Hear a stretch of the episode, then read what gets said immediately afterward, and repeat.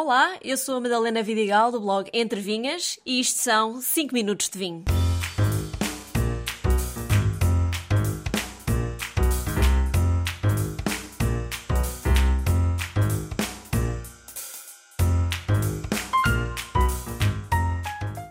Haverá tal coisa como vinhos de verão e de inverno ou é um mito?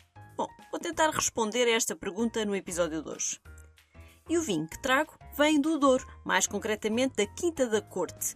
É o único branco desta quinta e é feito inteiramente com a casta Viozinho. É um típico vinho de verão que eu bebi ao jantar na esplanada e à beira da piscina lá na quinta, sempre bem frio. Tem uma mistura de sabor da ameixa vermelha pouco madura e tomilho, acidez equilibrada e um final muito refrescante. Hoje em dia, o mundo dos vinhos é tão vasto e diversificado que existe uma infinidade de opções para cada estação do ano. No verão, quando as temperaturas estão elevadas, procuramos vinhos refrescantes e leves. Para nos aliviar do calor, por vezes bem forte aqui em Portugal, os vinhos brancos e rosés são a escolha perfeita. Recomendo procurar castas como alvarinho, verdelho, pela sua acidez e notas mais cítricas, ou mesmo as estrangeiras Sauvignon Blanc e Riesling, que já vemos bastante nos blends portugueses. Estas castas resultam melhor bebidas frias e a acompanhar também pratos leves de verão, como as saladas, os mariscos e peixe grelhado. Da mesma forma, os rosés refrescados vão saber muito bem, principalmente naquelas noites quentes em que jantamos na esplanada.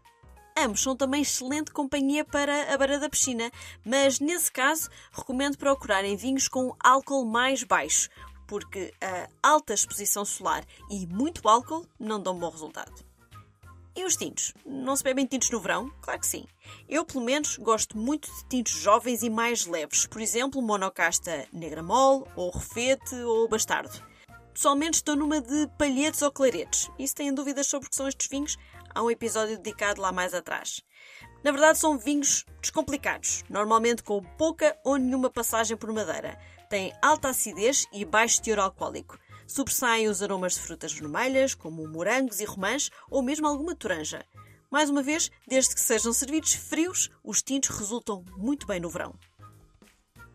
No inverno, por outro lado, procuramos vinhos mais encorpados e reconfortantes que nos aqueçam durante os dias frios. Aqui já nos sabe bem vinhos com algum estágio em madeira e não nos preocupa tanto que tenham 14 ou 15% de álcool, principalmente se estamos no sofá frente à lareira e dali não pretendemos sair o dia inteiro falo de vinhos blend, essencialmente, que acabam por ter mais complexidade de aromas e nos dão bastante aconchego. Tintos encorpados, com Toriga Nacional, tinta Roriz, Alicante Boucher, tinta amarela, Syrah ou mesmo Cabernet Sauvignon. Este tipo de vinhos são ideais para harmonizar também pratos mais robustos, como carnes assadas, guisados e queijos mais fortes, ou seja, comida de inverno mas também os brancos com madeira, por exemplo de Antão Vaz ou encruzado, são bons para os dias mais frios. Ou até alguns vinhos brancos de curtimenta, pela sua estrutura mais encorpada e taninos fortes, tornam-se mais gastronómicos e podem ser uma boa opção para beber no inverno. Não esquecer ainda os vinhos fortificados, que são bastante versáteis. Se com o tempo frio gostamos de os beber ao natural como aperitivo ou à sobremesa, principalmente com chocolates e queijos, no verão apetece beber um porto ou um moscatel frios, ou mesmo em cocktail, com gelo, limão, água tónica, hortelã ou outros sabores misturados. Para quem gosta de espumantes, diria que esta é uma bebida que sabe bem todo o ano, até porque associamos sempre a momentos de festa e celebração e é bom que haja ocasiões para festejar todos os dias do ano. Mas como eu digo sempre, não há exatamente regras.